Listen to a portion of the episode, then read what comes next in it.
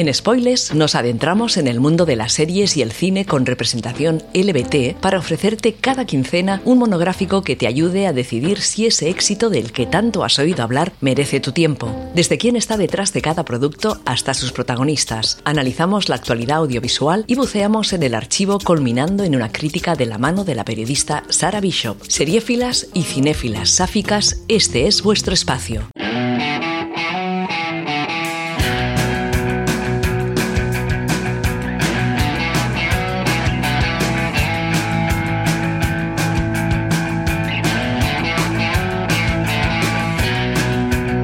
Bienvenidas una semana más a Spoilers, un espacio donde analizamos series de televisión y películas con interés LBT. A este lado del micro, Sara Bishop emitiendo para Inout Radio. Comenzamos. Hoy hablaremos de First Kill, el último fenómeno sáfico de Netflix estrenado el pasado 10 de junio y que navega entre los géneros del drama y el terror. Considerada sobresaliente para la gran mayoría de la audiencia, la crítica especializada le otorga apenas un aprobado raspado, cuando no un rotundo suspenso. ¿Y si nos ponemos en plan tirano? Yo haría eso de... Sé quién es tirano. Y no. Vale. Sobre la fiesta, he pillado esa chaqueta de Prada, pero creo que de abajo iré más vintage para no... ¡Cuidado! Lo siento, perdona. Perdona, es culpa mía.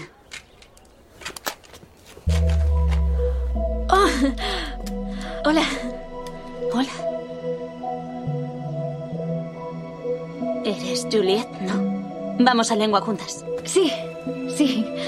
Y a física. Y a gimnasia.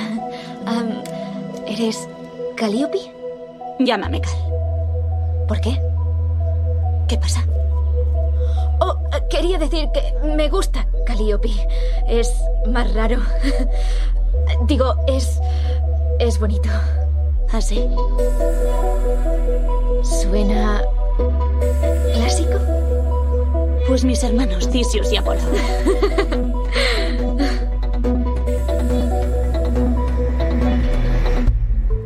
Ah, ah, hay una fiesta esta noche en casa de Noah. mi amigo Ben quiere que vaya. No me van las fiestas. Ni a mí. Son muy tontas. Pero le he prometido que iría, así que... Estaré allí. Si al final decides pasarte, igual te veo. Sí, claro. Guay. La serie sigue de forma paralela a las historias de las adolescentes Juliet y Calliope, vampiro y cazavampiros respectivamente, que aguardan el momento de demostrar su verdadera naturaleza a través del primer asesinato o primera muerte, ante las grandes expectativas depositadas en ellas por sus familias. Como no podía ser de otra manera, nuestra pequeña vampiresa se muere por los huesitos de la cazadora prácticamente desde la primera vez que la ve, complicando en ese momento una enemistad ancestral entre clanes que será la tónica de la primera temporada. First Kill está basada en un relato de la colección Vampires Never Get Old de Victoria Schwab, quien también se ha embarcado en la serie como productora ejecutiva y guionista de varios episodios. Varios nombres pasarán por la silla de dirección durante esta primera temporada, entre los que destaca la australiana Jet Wilkinson, a cargo de los dos primeros episodios y a quien conocemos por sus trabajos como batuta de producciones diversas, como Avatar The Last Airbender, The Punisher o Cómo defender a un asesino. Nos es familiar también el nombre de Eric Lassell, cuya longeva carrera como actor nada tiene que envidiar a la de director en numerosas producciones, de las cuales podemos destacar títulos como Urgencias, Lucifer o Ley y Orden. A Amanda Tapping, conocida actriz de Stargate y con una carrera ante las cámaras que se remonta a principios de los 90, también le picó pronto el gusanillo de la dirección y ha trabajado en series como Supernatural, The Hundred o la muy reciente Motherland, Fort Salem. John T. Kretschmer fue primer asistente de dirección en la mítica Jurassic Park de 1993 y venía con la lección aprendida en colmillos adolescentes porque dirigió también un par de episodios de la primera temporada de Buffy Cazavampiros. El cierre de temporada ha caído en las manos de Salim Akil, muy metido en el mundo de la producción audiovisual y con trabajos en series de calado menor como Black Lightning o The Game pero el corazón de First Kill y la parte más activa de la promoción de la serie es sin duda su reparto. Qué sueño más loco. A veces me despierto con el corazón a mil y la garganta seca. No sé si las cápsulas hacen mis sueños más reales o si los empeoran. Hasta en días buenos siento que no encajo. Como si los demás lo tuvieran súper claro. La ropa que se ponen, la música que les gusta, quiénes son, quiénes quieren ser. Yo soy la única que aún improvisa.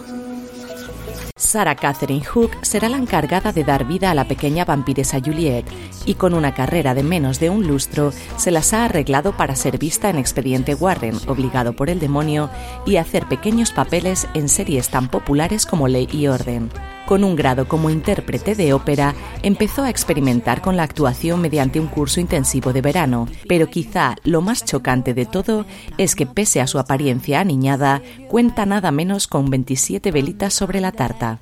La aguerrida cazavampiros es interpretada por Amani Lewis, quien también comenzó su andadura como actriz en 2017 y a quien hemos podido ver en Vampiros contra el Bronx, Hightown o The Equalizer. Cuatro años más joven que su compañera de reparto, ha trabajado como modelo y el estreno de First Kill ha supuesto toda una explosión de seguidores en sus redes sociales. No podemos olvidar mencionar a Elizabeth Mitchell, nominada al Emmy por su papel como Juliet en Perdidos y a quien las sáficas conocemos y amamos por ser el 50% de la pareja protagonista del biopic Gia, junto a Angelina Jolie a finales de los 90. Abordemos ahora el análisis crítico. Oye, no quiero cortarte el rollo mientras la miras embobada, pero podrías ah, hablarle. Ya lo he hecho. Bueno, sí, no, claro que sí. He hablado. En First Kill seguimos los pasos de Juliet, una vampiresa teenager que solo puede ser descrita como cookie y que tiene serios reparos en rajar cualquier garganta para saciar su sed de sangre, que se está volviendo peligrosamente poderosa. En el otro lado del cuadrilátero tenemos a Calliope, una jovencísima cazavampiros, hija de un clan dedicado al exterminio de monstruos desde hace generaciones, y que se muere por demostrar su valía dando muerte al primer demonio que se le ponga por delante. Para sorpresa de nadie, nuestras chicas se enamoran, con una velocidad pasmosa y perdidamente, lo cual a sus respectivas familias les hace la misma gracia que una patada en la tráquea porque se odian y se quieren hacer cachitos desde el minuto uno de metraje.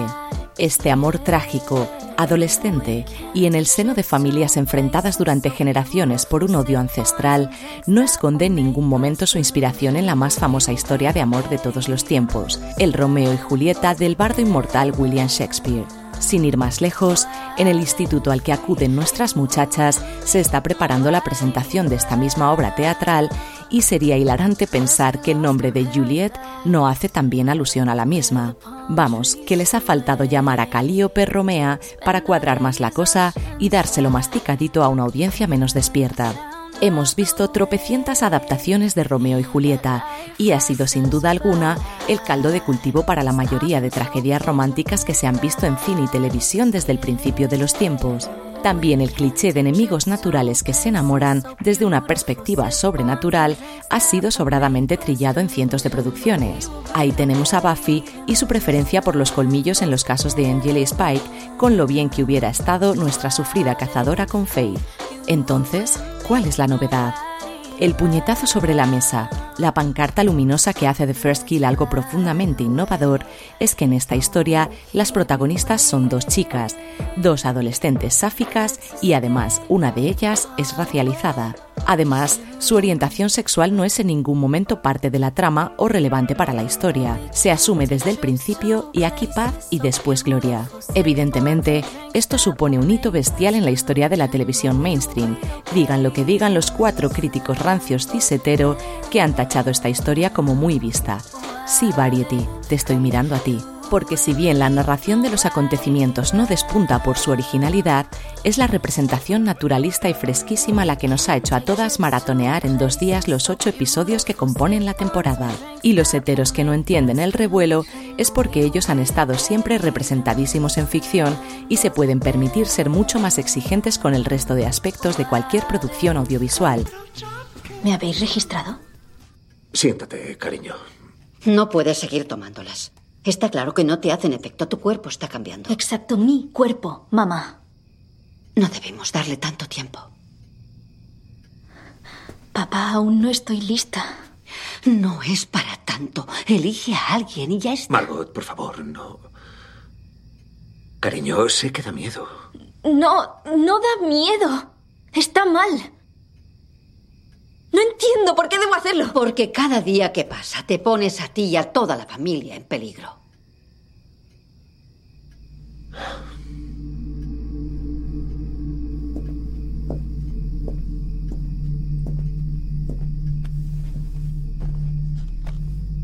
Hay humanos entrenados para cazarnos. Tu padre nos ha mantenido a salvo en Sabana cuanto ha podido, pero hemos sobrevivido porque nos comprometimos a adaptarnos, a escondernos a plena vista. Y cada día que te niegas a aceptar tu naturaleza, estás más cerca de que ella te controle a ti, de que mates a lo loco solo porque debes alimentarte. Vaya, vaya. ¿Qué has hecho esta vez, Jules?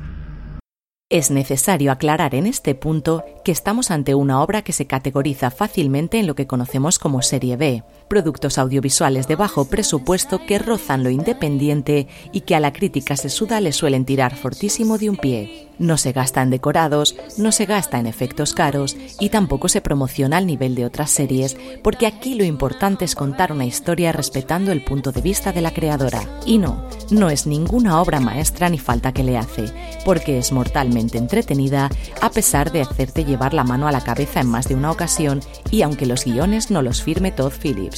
Algunas veces solo queremos nuestro bol de palomitas y una historia decente de mordiscos, calenturas y besos furtivos para echar el fin de semana sin que nos cambie la vida o nos rompa demasiado el corazón.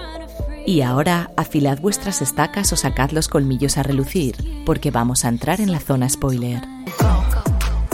Pienso mucho en cómo nos tratan a las adolescentes. O sea, todo lo que tenemos de bueno lo ven como debilidad. Nuestro corazón, nuestras emociones, nuestra empatía dan a entender que nos tienen que proteger. ¿Qué tal el paseo? Bien, ¿Te acerco a clase? no hace falta. Mi familia me trata como si supieran que tengo todo el potencial del mundo, pero me queda mucho por aprender. Quizá todo eso es cierto. Solo sé que estoy lista para demostrarles de qué soy capaz. Si habéis estado atentas a la sinopsis, decir a estas alturas que estamos ante un Enemies to Lovers resulta poco más que una obviedad. Lo que sí sorprende es la vertiginosa velocidad con la que se desarrolla el romance entre nuestras protagonistas, porque se besan en el primer capítulo. También se intentan matar, matan gente, tienen sexo en el capítulo 4 y la primera traición en el capítulo 8. Durante los poco más de 400 minutos que dura la primera temporada, han quemado casi todos los cartuchos y aún así estamos deseando ver qué pasa después. Por desgracia, y pese a mantenerse en el top 10 de la plataforma de streaming durante estas primeras semanas de emisión, llegando, para sorpresa de todos, a ocupar el tercer puesto solo por debajo del gigante Stranger Things y la adorada Peaky Blinders, las noticias sobre su renovación se están demorando más de lo esperado, sobre todo si tenemos en cuenta que Heartstopper ya ha firmado por dos temporadas más con un estreno sensiblemente más discreto que el de nuestras chicas. Los momentos hilarantes como el de me he comido a tu madre suplen con creces los fallos de guion, que puede sentirse sobre todo en las conversaciones que aportan poco o nada a la historia y la loable intención de contar en ocho episodios un lore que requiere un desarrollo bastante mayor. Con suerte, la renovación ampliará este mundo con otro tipo de criaturas. Yo personalmente no puedo esperar a ver en acción a los hombres lobo de Oliver, que parecen perretes puestos de anabolizantes. Cuando mis padres empezaron a cazar, empecé a tener pesadillas. Durante años, cada vez que cerraba los ojos, veía monstruos. Con garras afiladas como cuchillos y dientes muy puntiagudos. Eso fue antes de saber que el peor siempre parece humano. Me lo enseñó Jojo cuando tenía tres años Es la primera guardiana del consejo que conocí. Por entonces mis padres estaban en una misión en París. Los guardianes se dedicaban a lo que les he visto hacer tantas veces. Repeler a los monstruos y espíritus malignos con velas especiales, manojos de salvia y colocando estratégicamente la sal.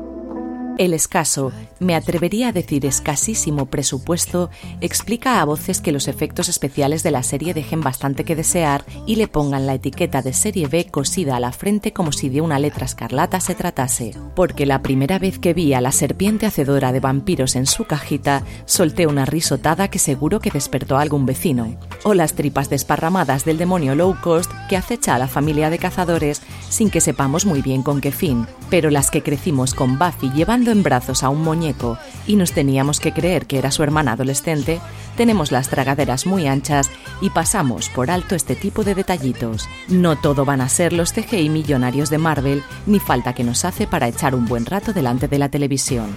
Un punto a favor de las mini vampis de Netflix es que están muy bien arropadas por un elenco de secundarios que dan la talla con soltura, del que destacan, por derecho propio, las mamis. Dos mujeres fuertes, empoderadas y con las cosas clarísimas que la bollería tuitera hemos tardado poco en shipear y cuyo odio cerval se sirve de una química en pantalla que hace desear muchas más escenas juntas.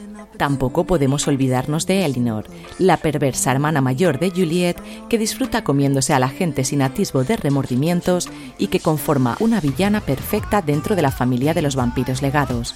Algo menos de interés tienen los hermanos de Calíope, uno de ellos por mazado básico Jimbro y el otro porque su arco de personaje es tan sumamente típico que ni han pretendido darle un mayor desarrollo. Profundizar en el desarrollo de personajes en una serie de mordiscos, demonios, enemistades ancestrales y hombres lobo que lucen Doberman despeinados tampoco me parece una cosa demasiado necesaria. Desde este micrófono defenderemos siempre a capa y espada el entretenimiento simple y vacía cocos que te hace olvidar una semana de mierda, te saca alguna carcajada y en el que para más Inri, dos jovencitas se comen la boca con fruición.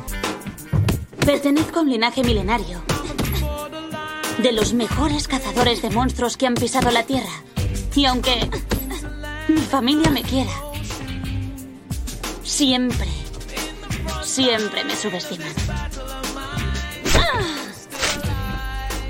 Pero tranquila, Juliet. Yo no te he subestimado.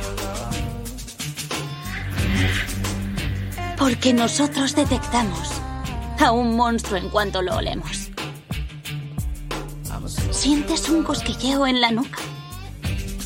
Finge todo lo que quieras. Que eres simpática, que eres amable y humana. Pero sé exactamente lo que eres. Una diurna. Y necesitas esto. Lo mejor de First Kill es que no se toma nada en serio a sí misma, y eso, en una época en la que todo parece tener que ser relevante y cambia vidas, es fresco como la fruta de verano. Basta con escuchar con atención la canción que da intro a la serie y que asegura alegremente nuestro amor es más profundo que el de Eduard y Bella. También esa narrativa en paralelo, sin que ninguna de las dos protagonistas se lleve el gato al agua individualmente, que recuerda a los mejores exponentes del cine policíaco y que funciona como un reloj para adentrarse en la leyenda.